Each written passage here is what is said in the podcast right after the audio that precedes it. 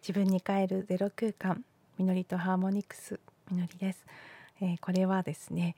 新しい時代のつながり関係性というテーマの音声の第4話になっています。1話から3話もしよろしければお聞きになってからこちら聞いていただければと思いますし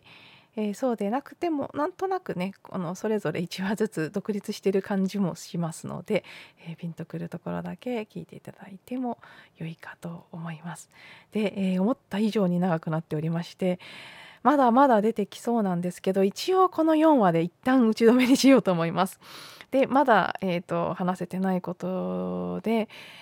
うん、付け加えたいなと思ってることをあんまり脈絡はないんですけどお話ししていきます。でまだまだ他にもありそうなんですけどそれはまた追って出てきた時に、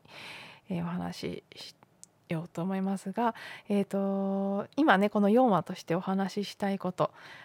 あの2話では反応ということ自らの反応ということに対しての向き合い方3話では、えー、内なるセルフのケアということのがまあねそれが新しい時代のつながりの鍵になるんじゃないかということをお話ししました。それらは、えー、私たちの人間の存在の機能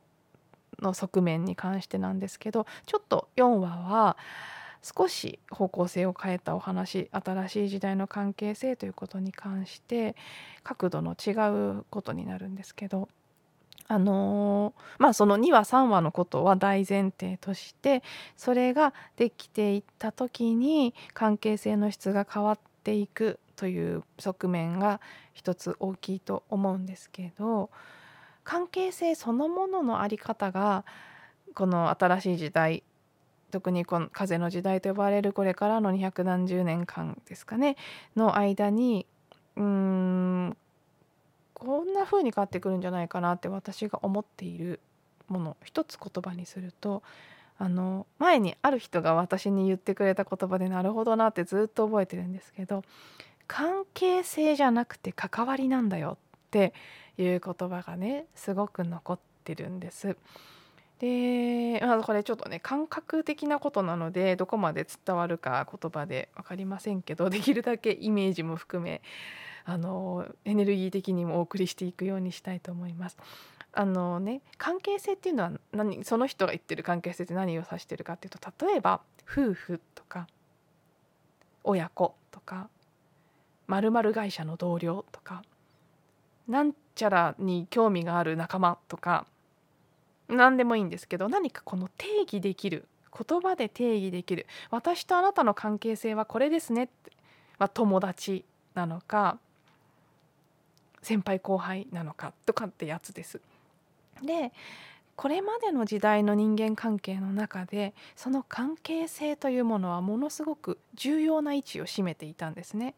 で特にやっぱり所有の時代でしたから私のまるというところは特に大事だったと思います。私の妻私の夫私の子供すごくこううんまあ、いわゆる記憶ですねほうぽのぽのでいうところの感情想念がくっつきやすい部分です。ものでもそうですけど私のってついた途端特別な思いが発生しますよね。私のじゃなければ目の前で壊されててもあらぐらいに思わないとしてもそこに私のというのがついた途端ものすごい感情を揺さぶられるじゃないですか私たちっていうのは、まあ、要はそういうことなんです。で人間関係も私のまるとか、まあ、これはこういう関係なんだっていうことを多かれ少なかれ私たちはいつも何かしら無自覚に無意識的に定義している。でそれに沿った形で関係性っていうのを構築しているんですね。でそれがもういらないっていうか余計だっていうか変わってくっていう感覚がすごくあるんです。でもちろんすぐに全ては変わらないと思いますまだまだその風の時代が始まってこれからまだ始まりたてですからね私はちょっとだいぶ早く行こうとしちゃう癖があるので一人で10年20年先まで行っちゃってる感もありますけどまあ実際にはねまあこの1年パンって変わる部分もあるけどでもちょっとずつ変わっていくっていう側面も両方があるような気がするんですねガラッと変わっちゃうところとちょっとずつ変わっていくところと。で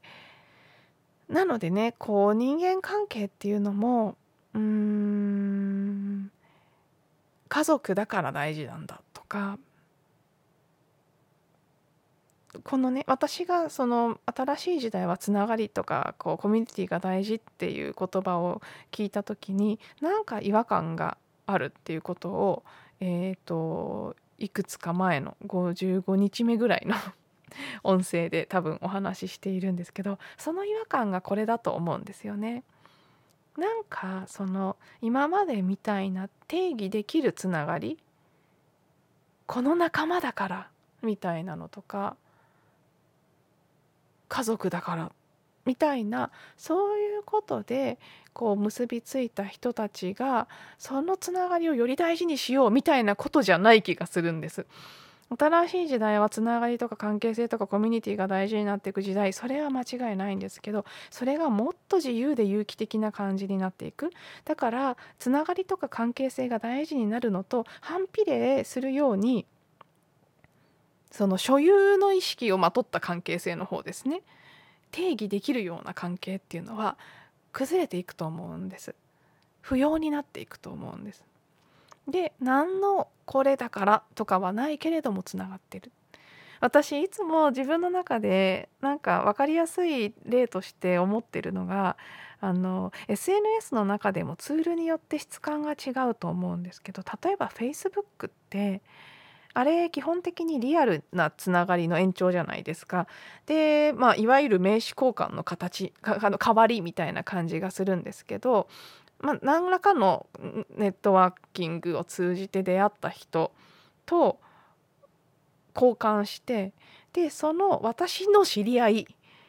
というグループの中でコミュニケーションするのが Facebook ですよね。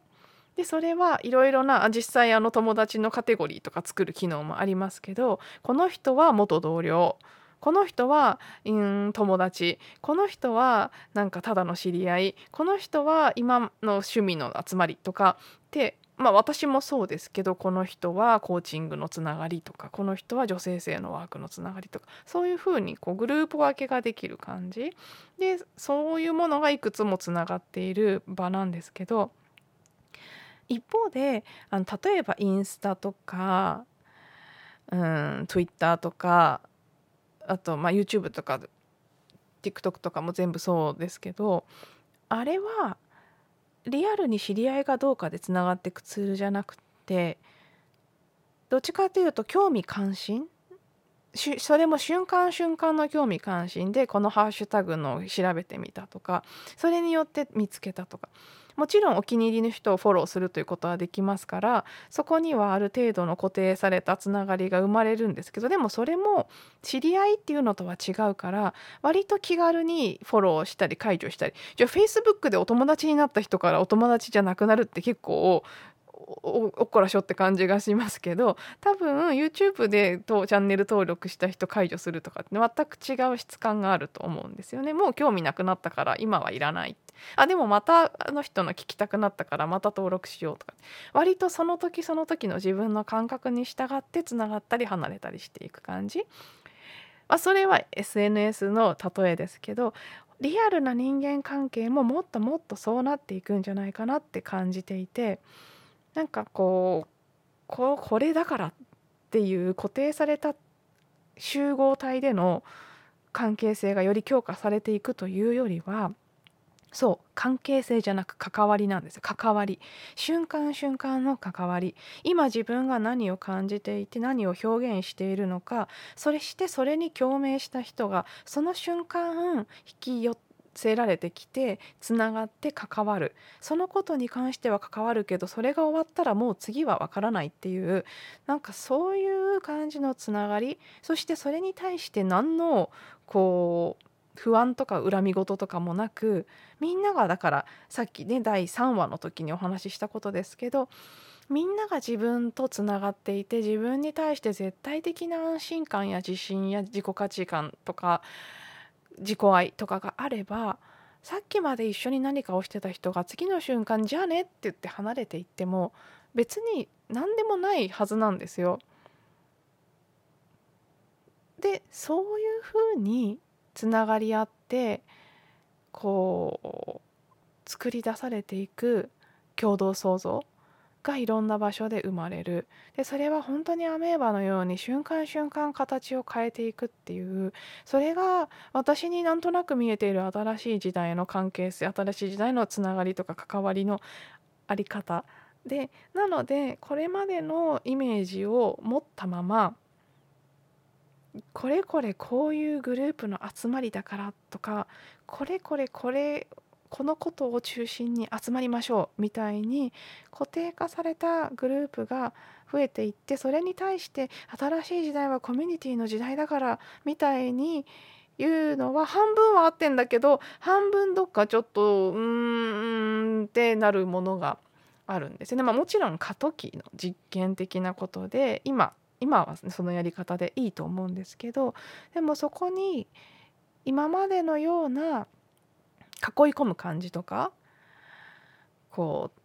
うね思考で定義しすぎてしまう感じっていうのができるだけ出ないようにそして一人一人が自由に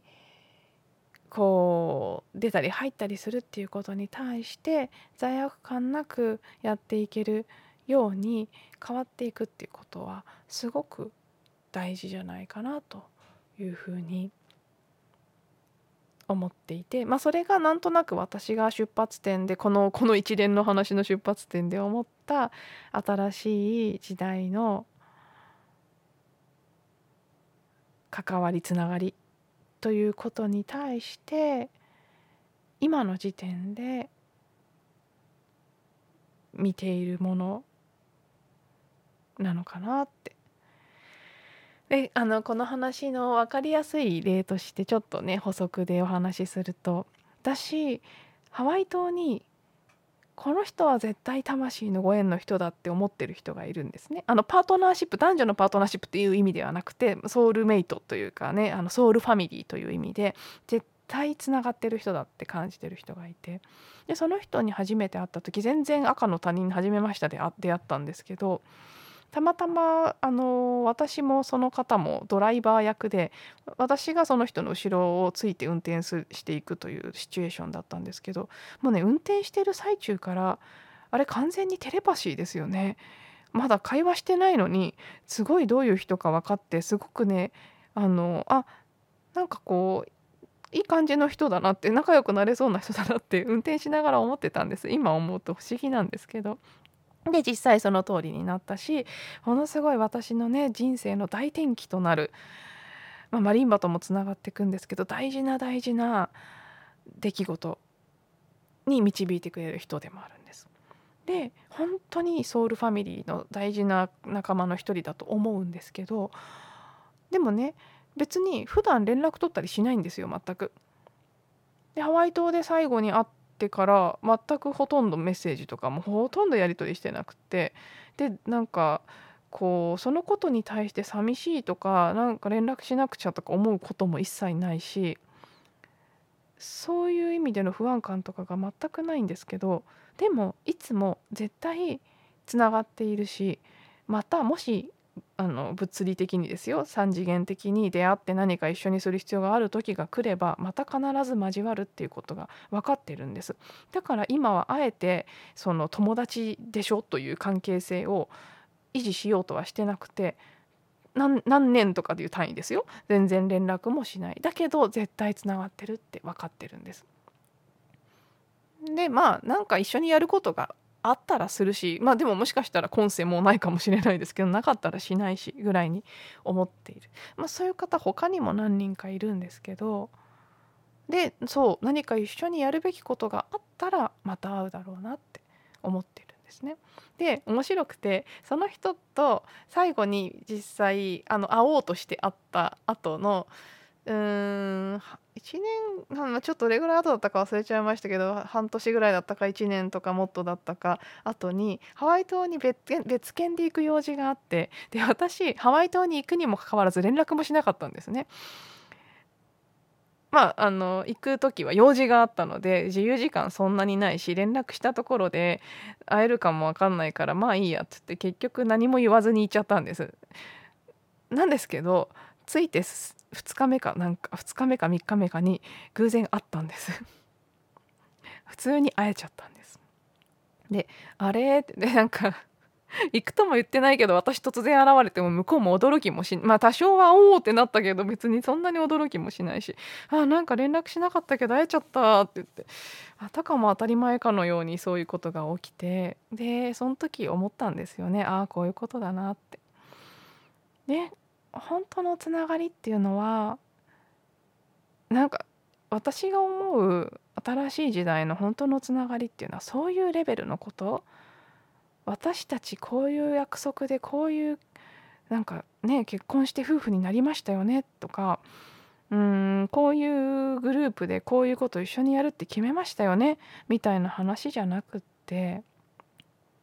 本当に周波数のレベルでつながっている。もう時間も空間も超えて別に何の契約も約束もなくて。でそこに対して寂しいとか不安だっていう感覚もない。そういう意味で本当のつながりというものがまあどんどんこう現実の人間関係の中に当たり前になっていくのかなっていうのをまあこのね風の時代生きることに全力コミットで生まれてきたような私はちょっと先駆けて先走って 思っているという今ここですね。あのでもね決してこういうね先走りタイプはやりがちなことですけどね遅いってそうじゃないものを否定しに行ってしまうところがゼロじゃないので、まあ、そこは本当にねそれぞれの人が必要なことを体験していて全体でもまだ必要なことを体験していて、まあ、私はもうちょっと辛抱強く待たなければいけないんだってそしてそれも楽しんでいくんだっていうことも含めて、うん、自分に、えー、言い聞かせつつでもこうなんかね私に見えてるビジョンをこんな風にもうありったけお話しさせていただく機会がて、えー、ありがたいなと思っております、えー、結局4話にまたがってしまいましたしちょっとなんか本当はもう一個話したいことがあるんですけどでもそこまでいっちゃうともうさすがにうん長いなっていう感じもするのでもしかしたら短めで1個だけ撮るかもしれませんけどはい、えー、これ4話目こで、えー、終えて一旦朝鈴も締めの朝鈴もここで振っていきたいと思います。はい、えー、4日間にわたり連続でおそらくアップすることになると思いますけれども聞いていただいてありがとうございました。また次は別の話題でお届けしたいと思います。